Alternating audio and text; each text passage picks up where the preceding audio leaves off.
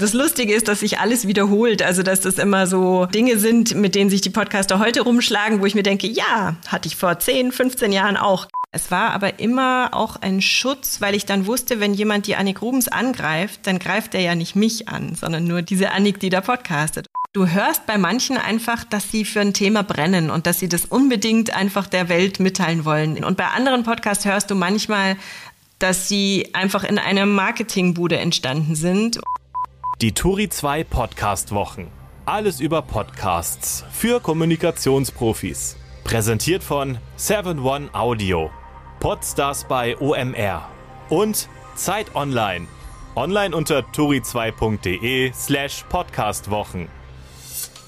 Turi 2 Jobs Podcast. Deine Karriere beginnt hier. Willkommen zum Turi 2 Jobs Podcast. Heute mit Larissa Vassilian. Aus Neugier an der Technik hat sie 2005 angefangen zu podcasten und war mit ihrem Hörtagebuch Schlaflos in München eine Pionierin in der damals noch sehr überschaubaren deutschen Podcastlandschaft. Im Jobs-Podcast mit Turi 2 Redakteur Björn Zieslik erzählt sie, warum sie damals unter dem Pseudonym Annik Rubens aufgetreten ist, weshalb sie dann 2014 aufgehört hat und sich wünschen würde, dass viel mehr Menschen unter Projekte auch mal einen Schlussstrich ziehen. Außerdem verrät sie, wie ein Deutschlern-Podcast ihr ein passives Einkommen beschert, wie sie mit kindlicher Neugier an Interviews mit hochkarätigen Forschenden herangeht und warum sie gerne mehr kürzere Podcasts hören würde. Zu Gast im Turi 2 Jobs Podcast ist heute Larissa Vassilian. Manche kennen sie vielleicht unter dem Namen Annik Rubens. Unter diesem hat sie von 2005 bis Ende 2014 den Podcast Schlaflos in München gemacht und war damit Pionierin unter den Podcastern, also vor allem unter den Podcasterinnen in Deutschland. Hallo Larissa, willkommen im Turi 2 Jobs Podcast. Hallo, grüß dich. Ich habe gerade schon gesagt, du hast schon gepodcastet, als viele noch gar nicht wussten, was ein Podcast überhaupt ist. Ähm, fühlst du dich da manchmal so ein bisschen wie die Podcast-Oma, die sagt, ach Kinder damals? Absolut, ständig. Also ähm, das ist ja so, diese Internetjahre sind ja so wie Hundejahre irgendwie. Und äh, sobald ich von irgendwas erzähle, was mehr als fünf Jahre her ist, komme ich mir wirklich immer vor wie äh, ja, Geschichten vom Krieg sozusagen. Und äh, das Lustige ist, dass sich alles wiederholt. Also dass das immer so so Dinge sind, mit denen sich die Podcaster heute rumschlagen, wo ich mir denke, ja, hatte ich vor 10, 15 Jahren auch genau diese Gedanken und ähm, da hat sich gar nicht so viel verändert eigentlich. Bist du eigentlich überrascht, dass das, was du damals in der Nische gemacht hast, heute jetzt quasi zum Massenmedium geworden ist? Also ich kann sagen, ich war letzte Woche im Urlaub und da war so eine kleine Fußgängerzone in dem Örtchen und äh, da kamen mir Menschen entgegen, so eisschleckend, alle schlenderten da so hin und her und dann habe ich so Gesprächsfetzen gehört und habe gehört, dass die sich über Podcast unterhalten. Und dann bin ich gleich hellhörig geworden, weil das für mich immer noch etwas ist, wo ich mir denke, das kann doch nicht wahr sein, die reden über Podcast, das macht doch sonst keiner, bis ich mir dann wieder denke, ey, Moment, wir haben nicht 2005, wir haben 2022 und die Leute wissen mittlerweile, was das ist. Ich weiß gar nicht, wie oft oft ich es erklären musste. Wenn man etwas schon, schon sehr lange macht wie du, dann neigt man ja manchmal dazu, sozusagen, ach, früher war alles besser. War die Podcast-Welt früher besser? Das würde ich gar nicht so verallgemeinern. Es gab Dinge, die besser waren oder die ich als besser empfunden habe. Und zwar schlichtweg, es war überschaubarer und kleiner und es war so eine kleine Community und alle kannten sich untereinander und alle haben, haben einander geholfen. Das geht natürlich bei momentan, ich glaube, die Zahlen sind so um die 50.000 äh, deutsche Podcaster, geht es natürlich nicht mehr, dass jeder jeden kennt und dass man sich dann mal irgendwie im Biergarten trifft. Also insofern, das war für mich einfach eine schöne Erinnerung. Das ist, hat immer so ein Klassentreffen-Feeling, wenn ich da zurückdenke. Dieses kleine, diese kleine, aber feine Community oder Gesellschaft, die sich da gebildet hatte. Das war auf jeden Fall ein bisschen besser, weil man sich eben auch mehr helfen konnte. Und ähm, Schlechter waren aber so viele andere Dinge. Die Technik war so viel schlechter und die Mikrofone so viel teurer. Also wenn ich heute sehe, was die Sachen kosten, dann bin ich jedes Mal echt äh, begeistert und könnte schon wieder zuschlagen. Und äh, natürlich die Professionalisierung, die zugenommen hat. Man kann auch viel mehr, es gibt Bücher über das Thema, das gab es damals auch nicht, als ich angefangen habe. Also man kann sich überall informieren, wie fange ich das eigentlich an. Und es ist mittlerweile fließt auch Geld. Und auch das wollte ich immer und das finde ich gut. Über deine Arbeit heute und auch deine Podcast-Historie wollen wir in dieser Ausgabe des Podcasts noch ausführlicher sprechen. Vorher wollen wir dich ein bisschen näher kennenlernen. Unser Gast als Mensch. Ja, und das machen wir zu Beginn mit unserem Audio-Fragebogen. Zehn Fragen, zehn kurze Antworten mit kurzer Begründung. Die erste lautet, wenn ich an meine Kindheit denke, dann höre ich? Dann höre ich als Kind der 80er natürlich Hörspielkassetten rauf und runter, immer die gleichen 20 ungefähr, die es waren. Und ich habe vor allem immer wieder gehört 20.000 Meilen unter dem Meer mit dem wunderbaren Horst Frank. Meine Lieblingserinnerung ans gute alte Radio. Ich hatte so im Teenageralter einen Weltempfänger und habe dann Stationen aus der Ferne gehört, also wirklich so richtig ferne Ferne und das war wahnsinnig exotisch und das, das fand ich faszinierend. Heute höre ich am liebsten Musik von? Ehrlich gesagt gar keine Musik mehr, weil ich einfach zu wenige Ohren habe. Podcasts höre ich am liebsten? Immer und überall. Es ist eine Sucht. Dein Podcast-Tipp? Ich bin alles gesagt, Ultra. Also da bin ich jetzt leider jetzt nicht so, äh, kann ich euch nicht irgendwas nennen, was keiner kennt. Ich habe viel durch diesen Endlos-Podcast gehört, aber ich mag eigentlich generell fast alle Podcasts der Zeit. Ich finde, die machen ganz tolle Sachen. Ich hasse es, wenn im Podcast wenn im Podcast sich die Podcaster dafür entschuldigen, so lange keine Folge mehr gemacht zu haben, das mache ich übrigens auch ständig. Das ist mein Lieblingsgeräusch. Da fällt mir überhaupt nichts Kreatives ein, weil ich fürchte, das sagen alle, oder? Katzenschnurren. Absolut. Also absolutes Lieblingsgeräusch. Könnte ich den ganzen Tag in Dauerschleife hören. Und dieses Geräusch mag ich gar nicht? Fingerknacken. Macht mein Sohn ständig. Furchtbar. Ich hätte gern die Stimme von? Also ich hätte ja sehr, sehr gerne eine Männerstimme. Das käme vielleicht ein bisschen komisch rüber, aber da dachte ich jetzt sofort so an William Cohn. Der ist ja leider gerade gestorben. Insofern, vielleicht ist ja seine Stimme jetzt frei und dann könnte ich sie haben. Und die letzte Frage: Diese Musik soll auf meiner Beerdigung laufen. Soll laufen oder soll nicht laufen? Bei nicht laufen würde ich sagen sowas wie Helene Fischer. Und bei soll laufen muss ich eigentlich sagen, eine Folge von Alles gesagt, weil ich keine Musik höre. Dann hoffen wir, dass äh, wir bis zu diesem Zeitpunkt noch viele, viele Jahre ins Land gehen, äh, bis wir dann äh, alles gesagt äh, irgendwann hören auf dem Friedhof. Genau. Larissa, viele kennen dich ja als Podcasterin. Eigentlich bist du aber von Haus aus Journalistin, hast für die Süddeutsche Zeitung geschrieben, für die Münchner Abendzeitung, bist jetzt festfreie beim Bayerischen Rundfunk in der äh, Social Media und Webredaktion von Quer, dem kritisch-satirischen Polit- und Gesellschaftsmagazin im bayerischen Fernsehen. Wann war denn für dich klar, Journalismus ist das, was ich machen will? Das war relativ früh klar, weil ich so ein Radiokind war. Also erstmal die Hörspielkassetten und dann so mit, mit eben durch diesen Weltempfänger kam die Begeisterung zum Radio oder für das Radio. Und dann wollte ich eigentlich immer Radiomoderatorin werden und ähm, habe dann auch mit 16 angefangen bei einem Münchner Lokalsender so als ja, neben der Schule Job nachmittags einfach zu arbeiten und saß da im Sendestudio. Das nannte sich Studioregie. und eigentlich war ich einfach am, saß ich am Telefon. und äh, bin halt rangegangen, wenn Hörer angerufen haben und Blitzer gemeldet haben oder solche Sachen. Und ähm, konnte aber da, da saß ich halt direkt an einem Schreibtisch sozusagen mit dem Moderator und konnte dem über die Schulter gucken und fand das dann echt faszinierend und interessant, weil da auch eben dieser technische Aspekt dabei war. Das fand ich immer schon spannend. Und Stimme finde ich immer spannend, hören finde ich spannend. Und dann dachte ich mir, okay, ich werde Radiomoderatorin, bin dann nach dem Abi eben zu diesem Sender, da war ich dann immer noch ähm, gegangen und habe gesagt, ich würde gerne ein Praktikum machen, Reporterin sein habe das gemacht und dann wollte ich nicht mehr zum Radio, weil ich halt gemerkt habe, okay, da hast du deine 1,30, um eine eigentlich komplizierte Geschichte zu erzählen. Du bist eigentlich in einem ganz engen Korsett, du kannst überhaupt nicht machen, was du willst, was ich vorher dachte, weil die Radiomoderatoren ließen das alles immer so locker aussehen. Und dann bin ich zur Zeitung gegangen und habe gemerkt, dass ich da viel mehr zu Hause bin und dass ich auch gerne schreibe und bin dann sieben oder acht Jahre so von, von Tageszeitungen hier im Münchner Raum und äh, dann auch zu Fernsehzeitschriften, also dann eher zu wöchentlichen Magazinen gewechselt und zu Stadtmagazinen und so weiter und habe dann Filmjournalismus gemacht. Also kam eher wieder weg vom, vom Hören und vom Audio. Was war dein Berufswunsch als Kind?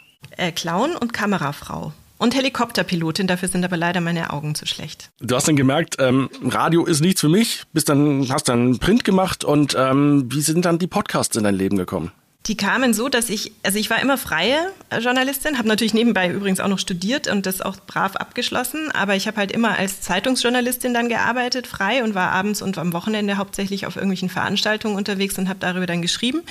Und, ähm, und dann hatte ich eben das Angebot bekommen einer Festanstellung als Redakteurin bei einer Zeitschrift und habe dann, auch weil meine Eltern natürlich gesagt haben, Kind, das musst du doch machen, nicht immer dieses freie Leben, wo du nicht weißt, wo die nächste Miete herkommt habe dann dieses Angebot angenommen und es war ganz schrecklich. Also es war ein furchtbares Jahr und ähm, aus unterschiedlichsten Gründen. Und dann wurde ich da rausgemobbt und ähm, hatte plötzlich wieder viel Zeit, weil dieser feste Job weggefallen war. Meine ganzen anderen Aufträge sind natürlich auch weggefallen nach einem Dreivierteljahr Festanstellung und hatte so diese angestaute Kreativität nach einem Jahr am Schreibtisch, wo ich nicht kreativ sein konnte. Und äh, in der Zeit habe ich dann angefangen, im Internet zu stöbern und habe den Adam Curry gefunden, der ja heute auch noch podcastet. Das war einer der aller, aller, allerersten, ähm, der sich auch manchmal so ein bisschen als der Erfinder äh, geriert. Und ähm, Genau, habe den gehört und wollte dann wissen, wie diese Technik funktioniert. Der hat damals den Daily Source Code gemacht, eine tägliche,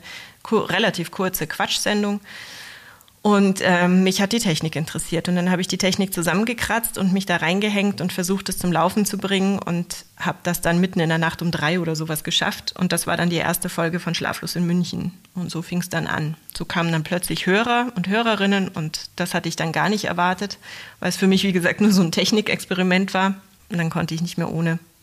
Und so ging es dann immer weiter. Für alle, die Schlaflos in München nicht kennen, weil es ist ja schon lange her, dass es diesen Podcast gab, äh, kannst du kurz erklären, was, was war das für ein Podcast? Also am Anfang war es wirklich so eine Art Audiotagebuch oder Blog. Ähm, das heißt, ich habe wirklich während der Computer hochfuhr, was aber damals zugegeben noch länger dauerte als heute, habe ich mir erst überlegt, was erzähle ich denn eigentlich heute? Und ich saß dann so in meinem Arbeitszimmer mit einem kleinen, sehr billigen Mikro und noch einem Minidisc-Recorder und, ähm, und habe dann einfach irgend, irgendeine Anekdote aus meinem Alltag erzählt, was ist mir an dem Tag passiert oder keine Ahnung, ich, ich muss ehrlich sagen, ich erinnere mich nicht mehr. Es war belangloses Zeug, aber halt irgendwas, was mir spontan eingefallen ist und nicht ges geskriptet oder so.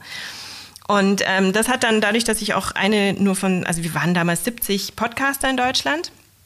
Und ich sage bewusst Podcaster, weil das waren wirklich fast nur Männer und äh, zwei Frauen, die Nicole Simon und ich.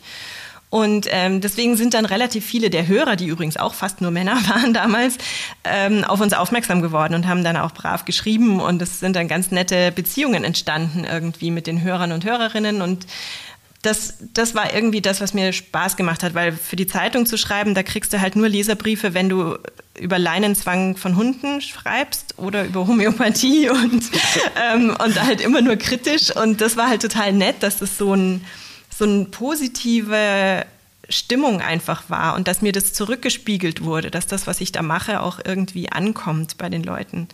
Und deswegen ähm, fand ich das eine ganz, ganz tolle Erfahrung. Und das, man muss auch nochmal dazu sagen, das ist ja 2005 lange vor Facebook und Co gewesen. Also heute ist ja normal, dass ich irgendwas reinschreibe bei Facebook oder bei Instagram oder bei TikTok oder so, mich filme und dass das dann meine Cousine in Kalifornien sehen kann. Aber das war halt für mich damals noch was sehr Neues. Die Internetverbindung war beschissen, die ich hatte.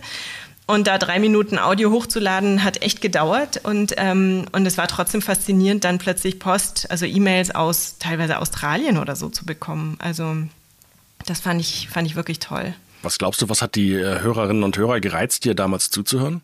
Also zum einen wirklich einfach die deutsche Sprache. Es gab nicht so viel deutschsprachiges und es waren ganz viele Expats auch, also Leute, die in anderen Ländern gelebt haben und dann eben gesagt haben, hey, ich guck mal, ob es da was auf Deutsch gibt. Das habe ich dann gemerkt. Ähm, und ansonsten eben, wie gesagt, wenn du 70 hast, weißt du, dann hörst du einfach alle mal an und bei irgendeinem bleibst du hängen. Du hast ja äh, Schlaflos in München damals nicht unter deinem richtigen Namen Larissa Vassilian gemacht, sondern unter dem Pseudonym Annik Rubens, unter dem du teilweise auch heute noch präsent bist. Warum eigentlich? Weil ich damals eine ganz klare Trennung wollte zwischen Beruf und Hobby, in Anführungszeichen. Also Podcasten war für mich dann immer ein Hobby und ich wollte nicht, dass sie, wenn jemand jetzt googelt nach meinem richtigen Namen, dann wollte ich, dass der bei der Süddeutschen landet und bei den Artikeln, die ich da geschrieben habe und nicht eben bei irgendeinem Internet-Hobby, wo ich was über meinen Alltag und das Katzenklo erzähle. Insofern habe ich da dann erstmal dieses äh, Pseudonym verwendet, habe das aber auch, glaube ich, von Anfang an oder sehr früh auch ähm, offiziell gemacht. Also ich habe das nie groß verheimlicht, sondern ich habe halt nur gesagt, hey, das, ich will einfach da eine Trennung haben. Und äh, dieses Pseudonym hatte ich auch vorher schon, wenn ich geschrieben habe, manchmal, weil bei manchen Auftraggebern durfte man ja nicht schreiben, also musste man exklusiv schreiben und dann habe ich halt unter einem anderen Namen für andere geschrieben. Also insofern äh, hatte ich diesen Namen schon ähm, und habe den dann einfach, für, ich habe da gar nicht so viel drüber nachgedacht, aber das war so der Hauptgrund. Wie bist du auf diesen Namen gekommen? Weißt du das noch? Ja, also Annik ist wirklich im Pass mein zweiter Vorname. So hieß meine Oma und nach der bin ich benannt. Und mein Vater heißt mit Vornamen Ruben. Und insofern habe ich dann irgendwie das mir so zusammengewurschtelt, weil bei der Zeitung, bei der ich damals war, hatte man, hatten alle Pseudonyme. Und dann äh, haben die alle immer gesagt, du sollst den zweiten Vornamen nehmen und dann die Straße, in der du wohnst. Ich wohnte aber damals in der Hohenzollernstraße in München und habe mir gedacht, wenn ich jetzt Annik Hohenzollern, das nimmt mir keiner ab. und deswegen bin ich dann auf den Namen meines Vaters gekommen, weil ich finde, dass der auch schön klingt. Und ähm, was dann aber zur Folge hatte, dass wirklich viele Leute auch eine Rubensfigur erwartet haben, wenn sie mich dann sahen und dann eher erstaunt war, dass ich da eben ganz anders aussehe. Aber darüber hatte ich nicht nachgedacht. Bist du denn äh, damals auch schon schon irgendwie ähm, optisch in Erscheinung getreten oder war dieser Podcast nur nur rein akustisch, äh, in dem du präsent warst? Also ich habe mich sogar versteckt und es gab dann sogar so ein paar, so ein, so ein, ja, man kann schon fast sagen, einen Wettbewerb rauszufinden, wie ich aussehe, weil ich, ähm, ich hatte wirklich, ich, ich war von vornherein vorsichtig. Also du weißt einfach im Internet, gerade als Frau, nicht, wer hört dir dazu und was haben die Leute für Absichten. Und ich habe damals eben alleine in Schwabing gewohnt, in einer Wohnung und ich wusste, die Sachen, die ich erzähle, wenn jemand, der Böses will, mir da genau zuhört, dann weiß der, dass bei mir um die Ecke ein Wimmerbäcker ist. Und dann weiß der, dass gegenüber manchmal der Blumenlaster hält. Welt. Und dann, also so praktisch, wenn du das dann extrapolierst, dann kannst du relativ genau eigentlich eingrenzen, zumindest in welchem Straßenabschnitt ich gewohnt habe. Und, ähm, und deswegen hatte ich Angst, dass mir einfach irgendein Idiot mal auflauert und da vor der Tür steht. Ähm, und deswegen war ich sehr, sehr vorsichtig. Ich habe von vornherein auch mein Impressum, was man ja offiziell nicht darf, aber ich habe mir gedacht, äh, kann mich bitte gerne jemand verklagen, das äh, kann ich durchkämpfen. Hatte ich immer dann die Adresse meiner Eltern drin und nicht meine richtige, also meine richtige Adresse war nie irgendwo im Internet zu finden, weil ich eben vorsichtig sein wollte. Und deswegen habe ich darauf geachtet, dass niemand, dass mein Foto nirgends auftaucht. Also erst als ich wusste, diese Adresse und diese ganzen Sachen sind nirgends zu finden im Internet, dann habe ich gesagt, okay, jetzt dürft ihr mich auch fotografieren und dann bin ich auch mit Gesicht in Erscheinung getreten. Also Anne Grubens dann. Ja. Okay. ja, ja, aber es, es, war ja wirklich so, dass damals zum Beispiel die Presse auch aufmerksam wurde. Also der Spiegel wollte einen Artikel schreiben und die Freundin wollte einen Artikel schreiben und was weiß ich. Und die sind, die haben sich halt immer auf uns beide Frauen gestürzt, weil wir halt so die Exoten waren bei der Podcast-Szene. Und, ähm, und da habe ich dann eben erst immer abgesagt und ab dem Zeitpunkt habe ich dann auch bei Fotos eben zugesagt. Und ist klar, dass Journalisten lieber etwas bebildern wollen. Also dass man dann in der Freundin keinen Artikel macht ohne Bild, ist auch klar. Und deswegen äh, habe ich das, ich glaube, das hat ein Jahr oder ein Dreivierteljahr oder so gedauert, bis ich das dann ja, nicht mehr so verhindert habe, sagen wir es mal so. Ist denn ähm, Annik Rubens nur ein Pseudonym von dir oder ist das auch eine, eine Figur, eine Rolle, die nach außen vielleicht anders auftritt oder anders podcastet, als du als Larissa das tun würdest oder getan hättest? Eine Rolle war es nicht, weil ich einfach keine Schauspielerin bin und das, glaube ich, nicht durchhalten könnte. Es war aber immer auch ein Schutz, weil ich dann wusste, wenn jemand die Annik Rubens angreift, dann greift er ja nicht mich an, sondern nur diese, diese Annik, die da podcastet. Und es war auf jeden Fall, glaube ich, einfach nur eine Facette von mir. Also jeder Mensch hat ganz viele Facetten. Und ich habe natürlich manche Seiten von mir gezeigt und andere aber auch bewusst nicht gezeigt. Und, ähm, und ich glaube, deswegen ist Annik Rubens eben eine, ein Teil von mir aber nichts Gespieltes. Also ich war da schon immer auch ehrlich. Wie viel Privatsphäre hast du dann von, von dir aus preisgegeben in diesem Podcast? Ich finde, das ist eine ganz, ganz wichtige Frage, die sich jeder und jede, die sich fürs Podcasten generell interessieren, stellen muss. Und zwar ganz, ganz aktiv stellen muss, weil also ich habe, das ist jetzt doof, aber ich hatte als Teenager äh, F. Scott Fitzgerald gelesen und war ganz begeistert von Große Gatsby und so, ja. Und, ähm, und dann habe ich irgendwann mal das Tagebuch von seiner Frau Zelda gelesen. Also da, oder so eine Biografie war das, glaube ich. Und da kam eigentlich raus, dass dieser Mann immer ganz, ganz große Passagen aus ihren Tagebüchern abgeschrieben hat und damit eigentlich seinen Ruhm begründet hat. Ja? Und dass sie letzten Endes dann in einer Nervenheilanstalt verbrannt ist und sie also wirklich wahnsinnig zu kämpfen hatte mit all dem. Ähm, und da habe ich mir auch gedacht, siehst du, du musst echt, also Privatsphäre und die Privatsphäre von anderen vor allem, gar nicht so sehr meine eigene, aber wenn ich was erzähle, dann erzähle ich natürlich auch manchmal über Freunde, über den Partner, über die Katze. Gut, also ich weiß nicht, inwieweit das äh, die Katze gestört hat, dass ich ihre Privatsphäre verletzt habe, aber ähm, das war im späteren Verlauf dann meines Podcast-Lebens wichtiger. Ähm, da habe ich angefangen, einen Podcast auch zu machen mit Oliver Bertram zusammen von den Couch Potatoes und der hieß Kinderwahnsinn weil wir beide mit unterschiedlichen Partnern äh, fast zur gleichen Zeit Eltern geworden sind. Und das war dann auch so eine Sache, wo ich gesagt habe, hey, ich ziehe da jetzt mein Kind mit rein. Also will ich, natürlich ärgere ich mich, wenn mein Kind mit zwei Jahren mich total auf die Palme bringt. Aber wenn ich das jetzt erzähle in jeder Einzelheit, dann verletze ich die Privatsphäre meines Kindes. Und das wollte ich nicht. Und das hatte ich zum Beispiel, also für mich war zum Beispiel immer die Grenze Beziehung. Ich habe im Podcast, also in Schlaflos in München damals, nie was über meinen, meinen Partner erzählt. Weil ich fand einfach, das gehört da nicht hin. Das geht die Leute nichts an. Ich kann erzählen, wenn ich mich blöd angestellt habe bei der Supermarktkasse, weil das ist mein eigenes äh, Privatleben, da kann ich gern drüber reden, aber ich habe immer versucht, möglichst persönliche Dinge zu erzählen, aber eben nichts Privates. Also so Dinge, das war immer so, so konnte ich es mir vorstellen, wenn ich jetzt im ICE sitze und ich fahre vier Stunden am Stück und neben mir sitzt jemand, den ich sympathisch finde, Was würde ich dem erzählen? Und die Sachen habe ich auch im Podcast erzählt und die anderen eben nicht. 2014 hast du dann aufgehört mit Schlaflos in München. Warum? Es reichte. Ganz schlicht und einfach. Es war einfach, es, es hat gereicht. Also das, äh, ich habe es mehrfach neu erfunden.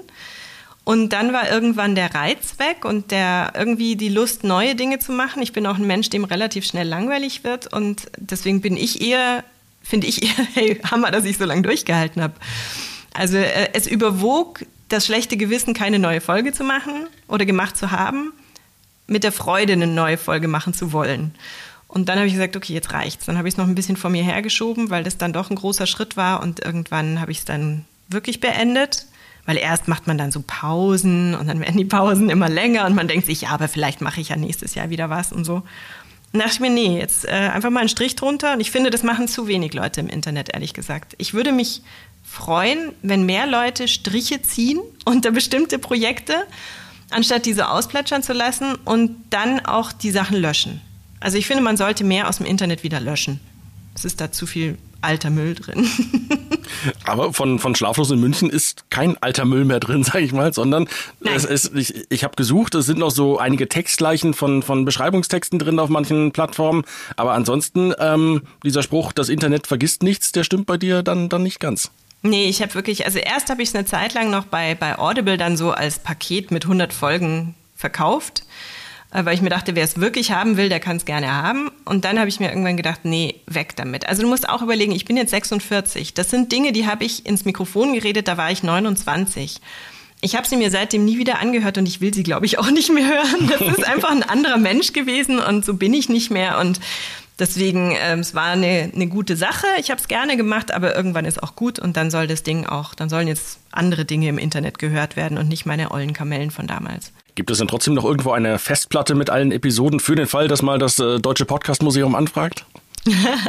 ja, gibt es. Also ich habe schon alles doppelt und dreifach gesichert und äh, das gibt es. Ich habe es wirklich nie wieder angehört, aber ich habe mir gedacht, vielleicht wenn ich 80, 90 bin, vielleicht habe ich Lust dann zu hören, was die Larissa mit 29 so erzählt hat. Und insofern habe ich es aufgehoben, klar. Ja. Hast du denn manchmal überlegt, schlaflos in München nochmal wieder neu aufleben zu lassen? Ja, in den letzten Wochen vermehrt. Und ich bremse mich, weil ich mir gedacht habe, also gut, es würde nicht mehr schlaflos in München heißen, weil ich bin jetzt, ähm, mein Sohn nennt mich immer Sleepwoman, weil sobald man irgendwie ein Kind hat, schläft man nur noch, weil man immer nur eine K.O. ist. ähm, aber ähm, ja, ich würde es, vielleicht würde es jetzt einfach müde in München heißen oder sowas. Ich würde es manchmal ganz gerne machen. Und dann aber nur, weil ich manchmal so Gedanken habe, die ich nicht in Social Media schreiben möchte, über die ich einfach reden wollen würde, ähm, weil das Sprechen doch was anderes ist, als irgendwie einen Tweet abzusetzen oder so. Und manchmal habe ich einfach komische Gedanken, wo ich mir denke, das ist jetzt so ein typischer Sim-Gedanke, schlaflose München-Gedanke.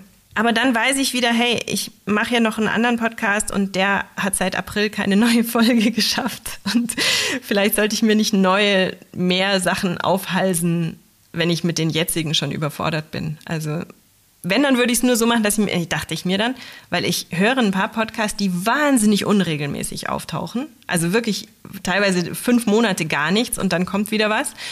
Wenn, dann würde ich es vielleicht so machen, dass das ein Feed ist, der wirklich hauptsächlich Stille verbreitet und hin und wieder hört man mich dann mal. Das fände ich schön. Aber dieses regelmäßige einmal die Woche oder so, das würde ich nicht mehr machen. Das stresst mich. Aber würde dieser Podcast Schlaflos in München, so wie du ihn damals gemacht hast, als du ihn beendet hast, heute noch funktionieren? ich weiß gerade gar nicht mehr, wie ich ihn beendet habe, muss ich sagen, weil ich hatte dann, also ich habe ja eine Zeit lang das dann wirklich so als, als journalistisches Magazin mit Interviews und so gemacht und mit festen Rubriken und mit Kritiken. Da habe ich auch Bücher, das Buch der Woche und so Zeug gemacht. Ähm, und am Ende, nee, ich glaube, am Ende bin ich eher wieder an den Anfang zurück, wenn ich mich recht erinnere, und habe eher wieder so Tagebuchähnliche Sachen gemacht. Also wenn, dann würde ich es auch so machen, glaube ich. Also ungeskriptet irgendeinen Quatsch ins Mikro reden. Ja, also eher wieder so wie ganz am Anfang. Drei Minuten. Mir sind Podcasts momentan zu lang. Und ich würde gern wieder so, so was ganz Kurzes machen, ja, wenn dann das. Unser Gast im Job. Larissa, du bist freie Journalistin. Ähm, war oder ist das eigentlich eine bewusste Entscheidung, frei zu arbeiten? Du hattest ja schon erzählt, du hast auch mal festangestellt gearbeitet und jetzt wieder wieder frei seit vielen Jahren. Äh, das ist ja Typsache, glaube ich. Also ich kenne Leute, die sind freiberuflich gewesen und mussten dann ganz schnell wieder in die Festanstellung, weil es einfach, weil sie nicht mehr schlafen konnten. Ähm, ich liebe das. Also ich, ich fürchte auch, wenn man einmal, das ist so ein bisschen wie der Vogel aus dem Käfig, wenn du einmal das einfach kennengelernt hast und eben der Typ dafür bist, dann, ähm, dann kann man, also ich könnte mir nicht vorstellen, festangestellt zu sein. Ich habe auch einige einige Angebote diesbezüglich ausgeschlagen in den letzten 25 Jahren. Ähm, ich liebe das. Ich, ich finde es toll, flexibel sein zu können. Ich finde es toll, verschiedene Auftraggeber zu haben, sodass ich an unterschiedlichen Projekten arbeiten kann, damit mir eben nicht langweilig wird. Ähm, ich mag das sehr. Ich kann meine Zeit sehr frei einteilen. In den meisten Fällen beim BR habe ich natürlich schon Schichten auch, aber das ist halt, wie gesagt, auch immer absehbar wochenweise und ansonsten mache ich das die Sachen, wenn ich gerade will und wenn schönes Wetter ist, gehe ich halt stattdessen in den Garten und dann mache ich es abends, wenn kein schönes Wetter mehr ist. Also ich finde das toll. Ich brauche das. Das heißt, in den Wochen, in denen du jetzt nicht fest beim BR bist, oder also als feste Freie beim BR bist, sondern wirklich als, als freie Journalistin äh, zugange bist, da gibt es gar keinen klassischen Arbeitsalltag? Der Alltag wird natürlich eben, also ich habe wie gesagt einen elfjährigen Sohn und äh, da wird der Alltag von diesem Sohn diktiert. Also der muss halt zu einer bestimmten Zeit in die Schule und kommt dann wieder nach Hause. Aber jetzt so in, in der Ferienzeit zum Beispiel, nee, da, äh, da mache ich das wirklich, ähm, ich habe meine Deadlines und äh, früher war ich natürlich so jemand, der dann immer auf den letzten Drücker Sachen abgeliefert hat. Heute bin ich eher so, eben weil auch mal ein Kind krank wird und dann ist es schlecht mit dem letzten Drücker, dass ich die Sachen möglichst rechtzeitig schon fertig habe und halt weiß, was noch ansteht. Aber das teile ich mir dann eigentlich ganz gut ein. Und auch meine Freizeiten. Also ich glaube, viele Freiberufler haben auch Probleme damit, sich freie Zeiten zu gönnen, weil du könntest immer was machen. Du kannst immer noch mehr machen. Und ich halte mir halt zum Beispiel die Wochenenden wirklich frei und die Abende in der Regel auch. Also das, ähm, ich versuche dann schon tagsüber zu arbeiten. Aber es ist halt, was ich immer schlimm fand in der Festanstellung, war zwei Dinge. Das eine, wenn dieser Job dann wegfällt, und die Erfahrung habe ich eben gemacht, dann stehst du plötzlich ohne was da. Wenn jetzt von meinen verschiedenen Aufträgen, die ich gerade so, oder Auftraggebern, die ich gerade so habe, einer wegbricht, dann ist es zwar ärgerlich, aber dann habe ich halt noch vier andere. Und das, äh, insofern fühle ich mich fast sicherer in der Freiberuflichkeit als in der Festanstellung. Also der Nachteil ist, dass ich, in, wenn ich im Urlaub bin, verdiene ich auch wirklich kein Geld. Also ich kriege beim BR natürlich diese, weil ich da arbeitnehmerähnlich bin, dann schon ein bisschen was, aber ansonsten von den anderen kriege ich natürlich nichts. Wenn ich krank bin, habe ich auch ein Problem. Bin ich aber zum Glück nie. Ähm, aber das, das sind so die Sachen. Und das andere mit, mit der Freiberuflichkeit ist auch, dass ich wie soll ich sagen, dass ich neu erfinden klingt immer so doof, weil ich bin, ich bin eigentlich gar nicht so jemand, aber dass ich halt alle paar Jahre neue Auftraggeber habe oder neue Aufträge annehmen kann und das mich dann wieder so ein bisschen geistig fordert, weil ich manchmal das auch brauche, dass ich mich mit Themen auseinandersetze, die ich halt einfach noch nicht kenne. Und ähm, das, vielleicht gibt es es auch als Festanstellung, aber das habe ich so noch nicht gefunden.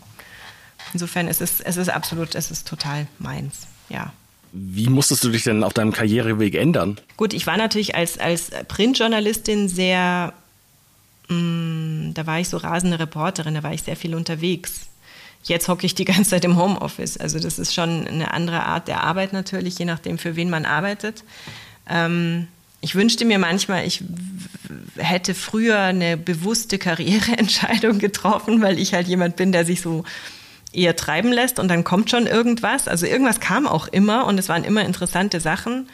Aber heute denke ich mir, vielleicht hätte ich mich dann doch spezialisieren sollen auf einen bestimmten Bereich. Vielleicht wäre das sinnvoller gewesen, als immer alles zu machen. Aber ich, ich bin halt einfach so. Also das, äh, war, glaube ich, eher so meine Natur. Also ich wollte dann ein Buch schreiben. Also wenn da hat mir jemand angeboten, hey, du könntest das doch, könntest doch ein Podcast-Buch schreiben.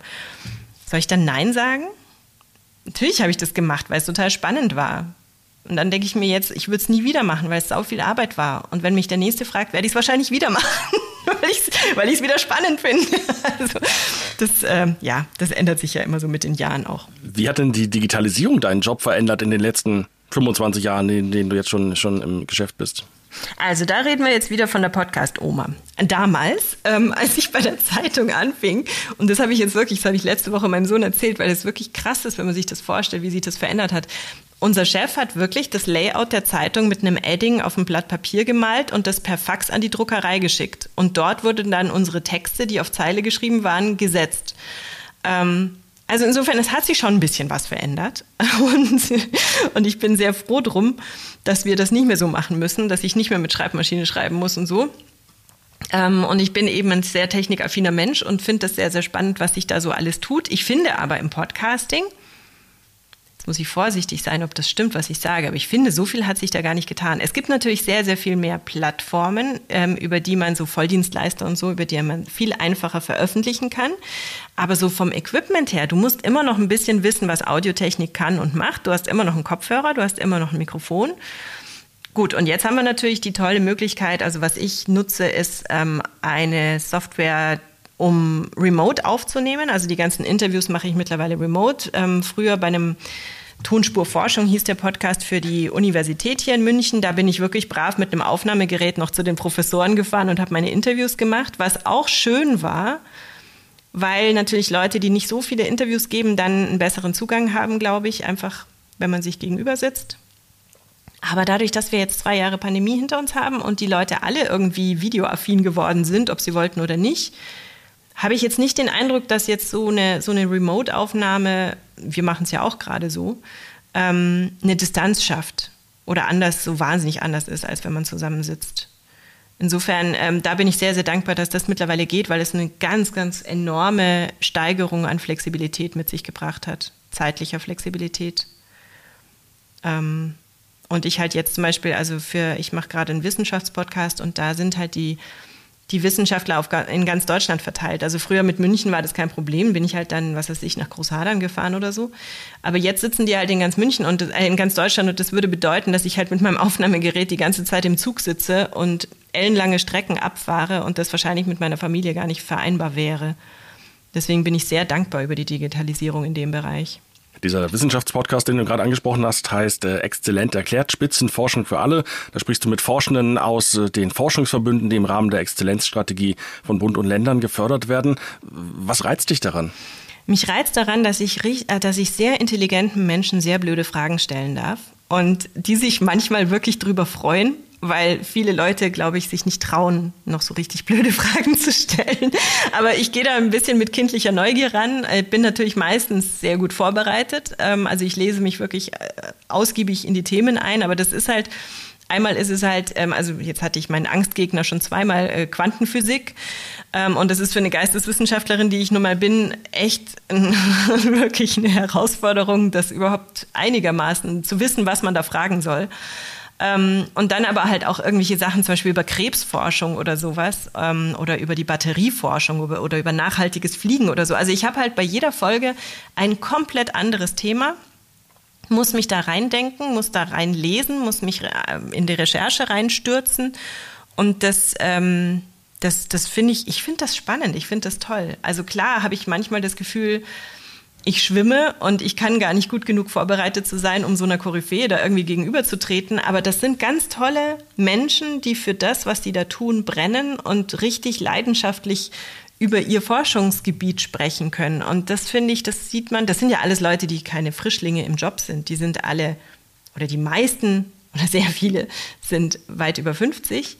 Ähm, aber die haben halt trotzdem noch so diese Begeisterung für das, was sie tun. Und das haben, finde ich, zumindest die Leute, die ich so kennenlerne, nicht viele in, vielen Jobs. Also da ist man irgendwann mal halt dann doch eher ermüdet oder genervt vom Job oder so, weil man ihn halt schon lange macht. Und die Wissenschaftler, die ich da zumindest bislang getroffen habe, die waren alle total begeistert von dem, was sie tun und wollten das der Welt mitteilen. Und da helfe ich dann gerne mit, dass sie das tun können. Und ähm, ich bin auch sehr, ich freue mich sehr, weil als wir damit angefangen haben mit dem Podcast, dachte ich mir, oh, ob wir da wirklich viele Dauerhörer kriegen. Also ich wusste, okay, wenn jetzt ein Prof halt drin vorkommt, dann werden seine Studenten das wahrscheinlich alle hören und seine Familie und so weiter und alle, die sich mit diesem Thema beschäftigen. Aber ich hatte ein bisschen Angst, ob wir die Leute mitnehmen können, eben alle zwei Wochen in so ein ganz anderes Thema einzutauchen. Und das klappt. Und das freut mich total. Da war ich mir nicht sicher. Wie oft denkst du dir beim ersten Kontakt mit einem Thema, ach Herr da weiß ich ja überhaupt gar nichts drüber? Jedes Mal. wirklich fast jedes Mal. Weil das wirklich, das sind Sachen, von denen hast du als Normalo irgendwie noch nie gehört. Also, ähm, dass, du, dass du irgendwelche komischen Zellen so beeinflussen kannst, dass sie dann gezielt gegen Krebszellen im Körper vorgehen oder sowas. Das hatte ich einfach noch nicht gehört und ähm, oder eben Alzheimer-Forschung oder sowas. Also so diese medizinischen Themen fand ich sehr, sehr spannend, aber eben auch sowas wie Quantenphysik. Da habe ich halt immer selber einen Bogen drum gemacht, weil ich mir gedacht habe, das kapiere ich eh nicht.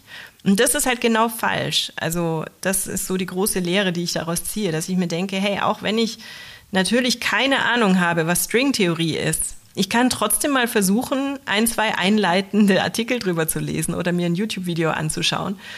Oder Harald Lesch irgendwie noch zu kontaktieren sozusagen, der einem das dann erklären kann.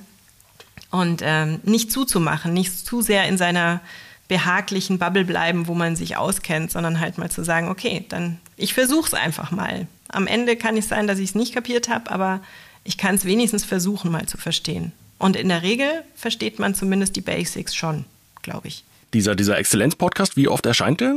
Der erscheint 14-tägig. Und wie, wie lange arbeitest du dann an einer Episode? Oh, schon lange. Es kommt wirklich aufs Thema an und wie leicht es ist, die Termine auszumachen. Da ist natürlich auch viel Organisation dahinter. Das sind viel beschäftigte Menschen, die dann ans Mikro zu kriegen, ist nicht so leicht, weil ich halt wirklich immer möchte, dass ich eine Stunde mit denen habe, auch wenn dann viel weniger natürlich im Podcast vorkommt. Aber ich finde, das ist, äh, ist schon wichtig bei so einem Gespräch. Und ein Techniktest vorher, auch ganz wichtig, damit ich nicht mittendrin einen Herzinfarkt bekomme, weil irgendwas nicht funktioniert. Also insofern, ich denke, so fünf Tage Arbeit sind da schon pro Folge drin. Also ja, das sind halt genau die zwei anderen Wochen, die ich nicht beim BR bin eigentlich momentan. Deswegen bleibt wenig Zeit für anderes. Aber ein, ein anderes Projekt, das du auch schon, schon seit, seit vielen Jahren machst, ist Slow German. Kannst du kurz erklären, was das ist? Slow German ist ein Podcast für Deutschlernende, den ich seit 2007 mache und der eigentlich entstanden ist aus Schlaflos in München. Da haben mir Leute aus Russland, aus China hauptsächlich geschrieben und gesagt, ich soll bitte langsamer reden, weil sie mich nicht verstehen. Und dann habe ich gesagt, das kann ich leider nicht, ähm, aber ich könnte für euch ja extra mal Folgen machen, die ich langsam spreche. Und die habe ich dann geskriptet damit die mitlesen können, damit dann man halt das Hörverständnis übt. Und äh, das sind immer so fünf bis acht Minuten, würde ich jetzt mal schätzen, die Folgendauer über ein Thema aus Deutschland. Was ist Allerheiligen? Warum feiern wir das? Oder was ist das Wattmeer oder sowas, ja? Und ähm, einfach nur, also die deutschen Themen sind gar nicht so das Wichtige, sondern es geht ja eigentlich mehr um die Sprache. Und ich bin halt keine Lehrerin, aber ich bin Journalistin, das heißt, ich behaupte, die Sprache zu beherrschen und versuche in normaler deutscher Sprache, die wir so sprechen, nicht die, die im Lehrbuch unbedingt steht, sondern die wir auf der Straße sprechen, ähm, diese Folgen zu skripten und sie dann langsam und deutlich zu lesen. Und das können die Leute sich dann anhören und nebenbei den Text mitlesen und so vielleicht ihr Vokabular ein bisschen erweitern. Was ist dein Antrieb, dieses Projekt seit jetzt mittlerweile 15 Jahren zu betreiben? Der Antrieb war am Anfang, dass ich den Leuten einen Gefallen tun wollte und das ist es eigentlich heute auch noch. Ähm, ich ich kriege da so viel Flausch und das tut so gut und, und dann dachte ich, okay, dann mache ich das, weil es ist, ähm, es ist jetzt nicht mein Herzensprojekt, weil ich eben, wie gesagt, ich bin weder eine Lehrerin noch habe ich da irgendwie das Rüstzeug, irgendwelche Tools, wie ich den Leuten was beibringen kann. Ich kann denen auch keine Grammatik beibringen. Ich bin halt Muttersprachlerin, aber ich habe jetzt nie die deutsche Grammatik irgendwie von vorn bis hinten studiert. Ähm, aber es ist einfach, es sind wahnsinnig interessante Kontakte, die dadurch zustande kommen. Ich kriege Postkarten aus Algerien und ganz nette Mails aus dem Iran und ganz, ganz viel aus China. Und das ist, ist einfach nett. Also ich mache das gerne. Und es ist auch, ehrlich gesagt, mittlerweile steckt dahinter auch das Dollarzeichen. Also es ist auch etwas, dadurch, dass ich 2007 schon angefangen habe damit und es eben Slow German genannt habe, ist es, hat es halt ein super Google-Ranking. Und äh, die Leute stoßen da immer wieder drauf, ohne dass ich viel dazu tun muss. Und ebenso auf YouTube, wo das interessanterweise auch funktioniert, da Podcasts reinzustellen, mit Untertiteln halt zum Mitlesen, ist auch ganz praktisch. Und insofern äh, sehe ich das auch so als passives Einkommen mittlerweile, dass da ein bisschen was dabei rumkommt über verschiedenste Kanäle. Wie viel kommt da rum? Ungefähr, also ich habe es länger nicht mehr geguckt, weil ich eben auch länger keine Folge mehr gemacht habe, aber es sind immer so um die 800 bis 1000 Euro im Monat gewesen, wenn ich fleißig war.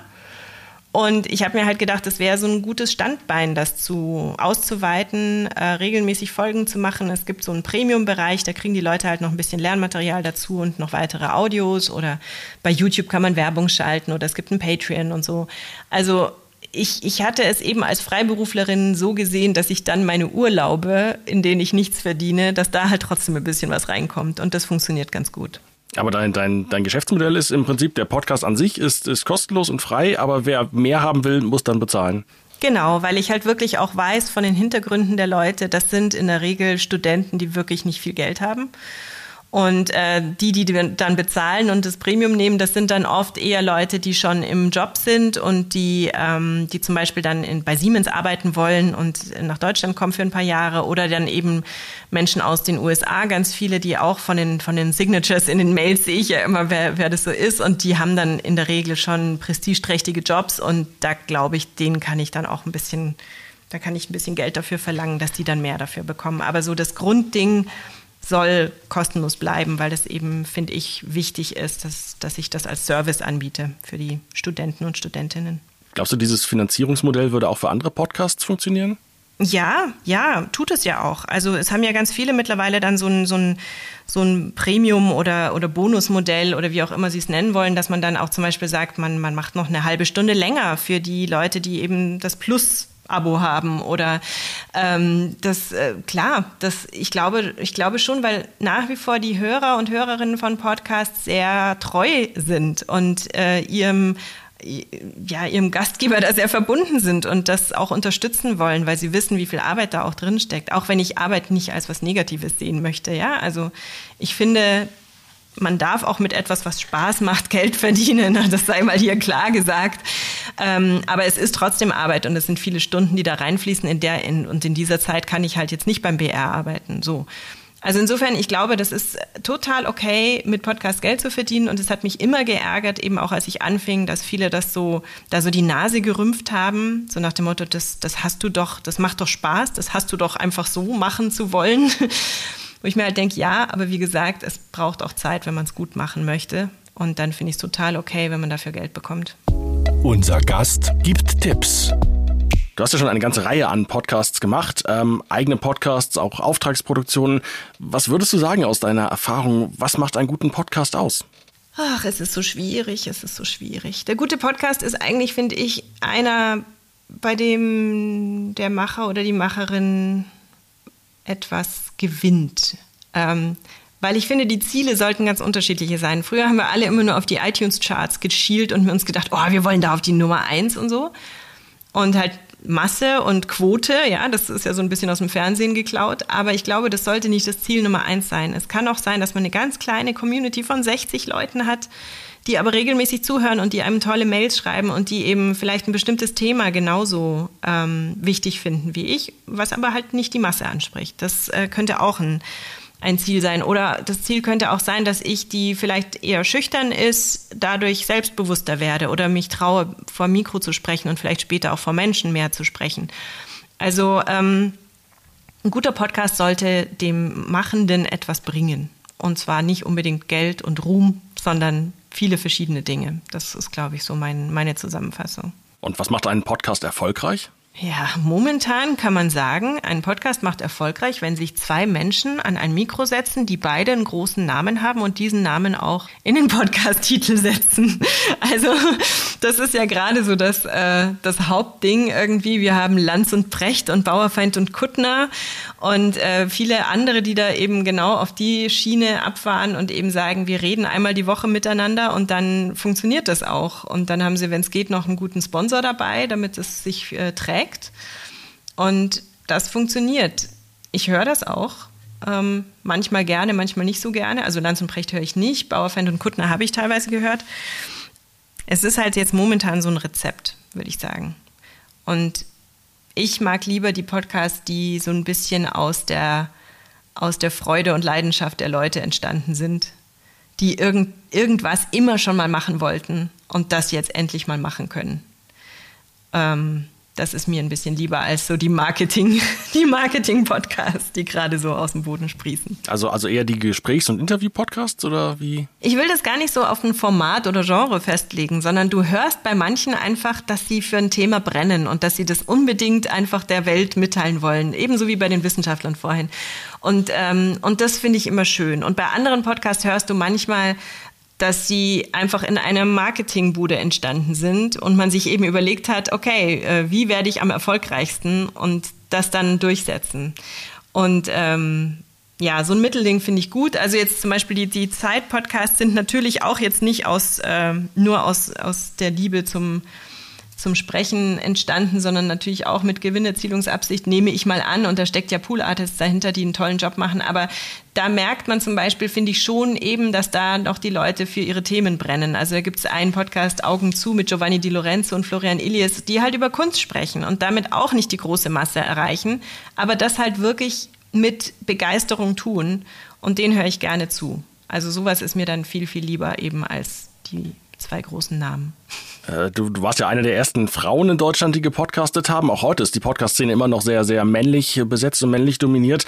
Woran liegt das? Was meinst du?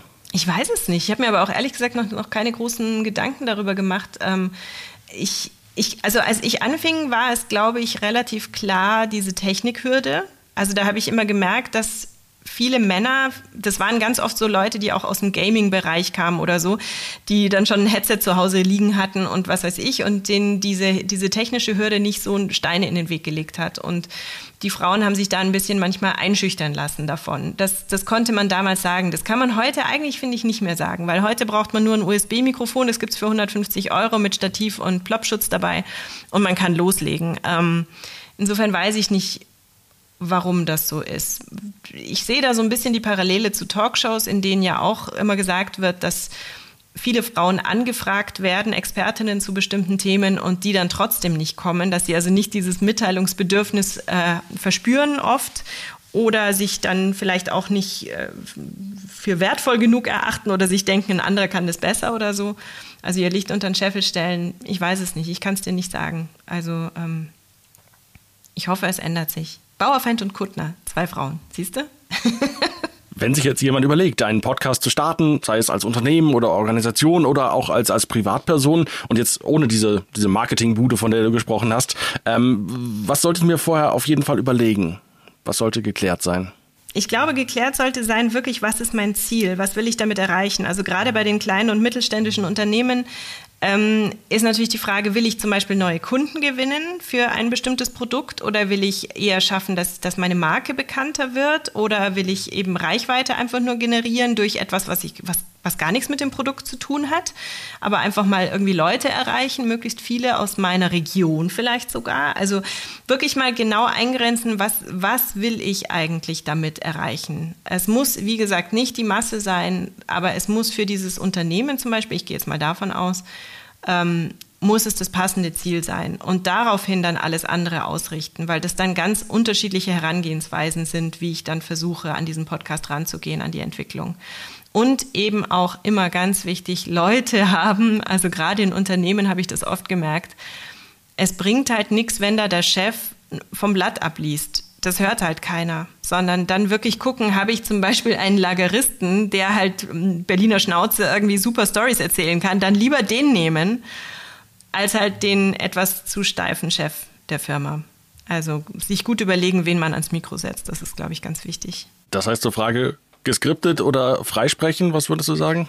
Uh, äh, für Laien immer freisprechen. Immer, immer, immer. Also ges geskriptet sprechen ist echt eine hohe Kunst. Ähm, und ich höre ganz viele auch professionelle Radiopodcasts, wo ich mir denke, Mädel, das hättest du nicht machen sollen. Also das ist wirklich schwierig. Ähm, und insofern gerade für Leute, die noch keine große Mikrofonerfahrung haben, wäre mein Tipp immer Stichworte aufschreiben. Also nicht ganz frei, weil äh, sind wir mal ehrlich, wir vergessen die Hälfte von dem, was wir eigentlich sagen wollten, sobald ein Mikro an ist.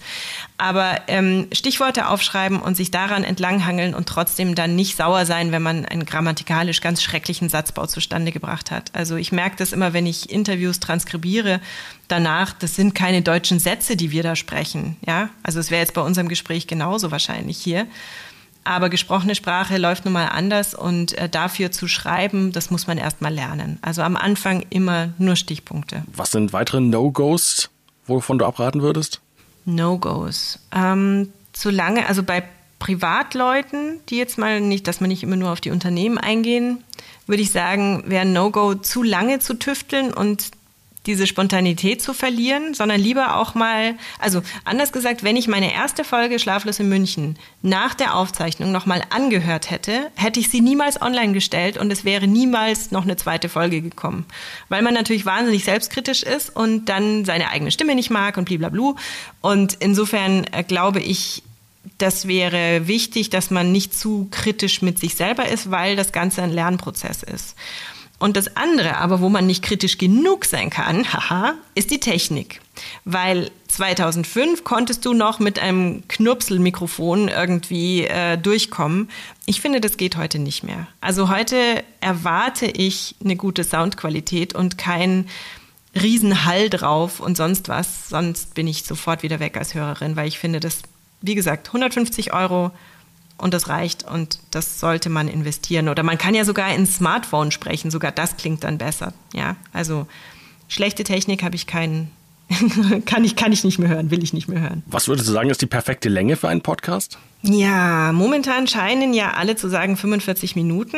Das hatte sich damals mal so eingeschlichen, weil es Umfragen gab und da hieß es, das waren amerikanische Institute, die haben die Drive Time ermittelt. Also wie viel Zeit ist der typische amerikanische Mensch pro Tag auf dem Weg zur und von der Arbeit unterwegs und kann also was hören. Ähm, und die Werte sind, glaube ich, in Deutschland ähnlich. Man hat einen einfachen Weg, 20, 25 Minuten oder sowas, wenn man nicht im Homeoffice ist. Und ich finde das auch okay. Ich höre auch, die meisten Podcasts, die ich höre, sind auch eine Dreiviertelstunde. Ich würde mir aber wünschen, dass es da mehr, mehr Unterschiede gäbe. Ich suche momentan relativ verzweifelt so fünf bis zehn Minuten Podcasts, die ich mal so zwischendurch schieben kann. Und da finde ich fast gar nichts. Da gibt es so ein paar, ein paar, ganz kleine so, so Nachrichtenformätchen, das gibt es schon, klar. Mhm. Aber irgendwie was Nettes, Kreatives, das unter 10 Minuten oder unter 15 Minuten ist, ist schwer zu finden. Und ich glaube, dass das momentan, weil die Leute alle das Problem haben, es gibt zu viel zu hören und zu viel zu sehen und zu wenig Aufmerksamkeits- äh, oder zu, viele, zu wenig Stunden im Tag. Ähm, insofern glaube ich, wäre vielleicht jetzt wieder die Stunde der kurzen Podcasts gekommen. Das würde ich mir wünschen. Und äh, was würdest du sagen, welche Erscheinungsweise ist ideal? Regelmäßig, ähm, und zwar durchhaltbar regelmäßig. Also natürlich hat man gemerkt, dass wöchentlich gut ist, dass 14-tägig bei längeren Formaten auch gut ist und dann aber eben regelmäßig. Ähm, aber wenn ich weiß, dass, wenn ich zu Beginn schon weiß, ich schaffe das gar nicht, weil ich, also die meisten Leute gerade bei Unternehmen sollen ja den Podcast noch nebenher machen. Die kriegen nicht dafür zwei Tage arbeitsfrei, sondern die müssen das äh, irgendwie nach Feierabend machen. Und wenn ich dann weiß, ich schaffe es wirklich eigentlich monatlich zum Beispiel, dann soll es halt monatlich sein. Das ist mir lieber, wenn es dann eine Folge ist, wo du merkst, der hatte Zeit, der hat sich die Zeit genommen, der ist entspannt, der macht das gerne, als wenn es ein wöchentlicher, gehetzter Typ ist, der eigentlich gar keinen Bock drauf hat. Also es muss durchhaltbar sein, dieser Takt. Aber eine Regelmäßigkeit wäre wünschenswert. Du siehst mein schlechtes Gewissen schon, oder? Das sagt jemand, der seit einem halben Jahr keine Folge rausgebracht hat. Mist. Naja. Wann würdest du denn sagen, äh, wenn sich jemand überlegt, ob ich einen Podcast mache oder nicht, lass es lieber, mach keinen Podcast? Wenn es nur aus einem Gedanken rauskommt, ich will damit erfolgreich sein und eigentlich habe ich keinen Bock drauf und würde lieber Video machen, dann sollte man es lassen. Ich finde so Dinge wie Dialekt oder Akzent äh, schön. Das darf sein. Also manche denken nämlich, dass sie zum Beispiel, wenn sie bayerisch sprechen oder so, dass sie dann nicht ans Mikro dürfen, weil wir, weil wir das so von den öffentlich-rechtlichen Rundfunkanstalten und der Tagesschau gelernt haben, nur das gute Hochdeutsch ist, ist echtes Deutsch und darf aufgenommen werden. Das finde ich beim Podcast gar nicht. Also da höre ich sehr gerne unterschiedlichste Stimmen, die nicht die, die perfekten Moderationsmaschinen sein sollen. Das sollte sie nicht abhalten. Aber eben dieses, dieses ähm, ich mache es halt jetzt, weil es alle machen, die will ich eigentlich nicht hören. Die sollten es lassen. Du hattest es vorhin schon mal angedeutet, du würdest dir wünschen, dass manche einen Podcast oder auch andere Projekte einfach mal beenden. Wann, wann würdest du sagen, ist der perfekte Zeitpunkt, einen Podcast zu beenden? Also, wie ich vorhin sagte, meine eigene Entscheidung ist ja darauf hingefallen, weil ich gemerkt habe, die negativen Gefühle überwiegen die positiven bei der, bei der Produktion. Ähm, und ich, glaub, ich glaube, es gibt immer Durststrecken. Das ist normal. Da sollte man nicht gleich die Flinte ins Korn werfen. Es ist klar, dass man mal keinen Bock hat und auch mal eine längere Pause braucht. Und ich finde mittlerweile dieses Produzieren in Staffeln, das wäre, glaube ich, etwas, was ich gerne machen würde. Das finde ich einen guten Ansatz, dass man sagt, was ist ich, wir haben zwei, drei Monate im Sommer einfach, da kommt nichts, da sind die Leute eh im Urlaub oder haben andere Dinge zu tun oder können mal die von Februar aufgestauten Podcast-Episoden noch nachhören. Ähm, also das, das, das fände ich ganz gut, dass man immer wieder Pausen einlegt. Ich glaube, dann brennt man nicht so schnell aus. Ansonsten ist mit jedem Thema irgendwann mal so, dass man einfach keine Lust mehr hat. Das, ich fürchte, das kommt früher oder später. Und dann muss man ehrlich sein und sagen, ist das jetzt nur ein kleiner Durchhänger oder will ich vielleicht wirklich einfach eine Pause und dann irgendwann ein neues Projekt anfangen? Also das, ja, ich glaube, es sollten mehr Leute mal aufhören und neue Dinge tun. Welche Fehler, die du gemacht hast, würdest du heute im Nachhinein äh, vermeiden? Ich habe mich zu oft entschuldigt für Dinge. Also so dieser vorauseilende Gehorsam, eben so dieses, ich habe keine neue Folge gemacht oder Entschuldigung, dass ich Werbung schalte und damit Geld verdiene und so. Wo ich mir denke, wieso habe ich das gemacht? Wieso war ich da nicht einfach selbstbewusst und habe gemacht, ich mache gesagt, ich mache das jetzt so und wenn es euch nicht passt, dann geht. Das, ähm, das wäre, glaube ich, so ein, so ein Fehler. Ähm, ich hätte wahrscheinlich auch zwei Jahre früher mit Schlaflos in München aufhören sollen, wenn ich ehrlich bin. Aber das, ich habe es einfach nicht geschafft, so den, den endgültigen Schlussstrich zu ziehen. Ich habe ein paar Sachen äh, gemacht, die, wo ich inhaltlich nicht 100% dahinter stand, aber mir dachte, das ist aber ein guter Auftrag und das bringt mir was für einen Lebenslauf und für mein Konto. Aber jetzt, das waren trotzdem nicht so schlimme Sachen, dass ich mich heute dafür schäme. Ähm, ja, also es war bestimmt nicht alles perfekt, was ich da so gemacht habe. Ähm, das ist ja immer so. Aber ich habe aus den meisten Dingen dann doch was gelernt für die Zukunft. Die letzte Frage zum Abschluss. Welchen Tipp würdest du deinem 18-jährigen Ich geben? Meinem 18-jährigen Ich, uiui. Ähm, ich würde ihr sagen, da war ich ja kurz vorm Abi sozusagen, dann würde ich ihr sagen, hey, konzentrier dich auf Wissenschaftsjournalismus. Das wird dir Spaß machen und mach Sprechtraining. Das könntest du später dann irgendwann mal brauchen. Larissa, vielen Dank für das spannende Gespräch und weiterhin viel Spaß beim Podcasten. Danke dir. Turi 2 Jobs Podcast. Alle Folgen gibt's unter turi2.de slash jobspodcast. Die Turi 2 Podcast Wochen. Alles über Podcasts für Kommunikationsprofis. Präsentiert von 7one Audio. Podstars bei OMR. Und Zeit Online. Online unter turi2.de slash podcastwochen.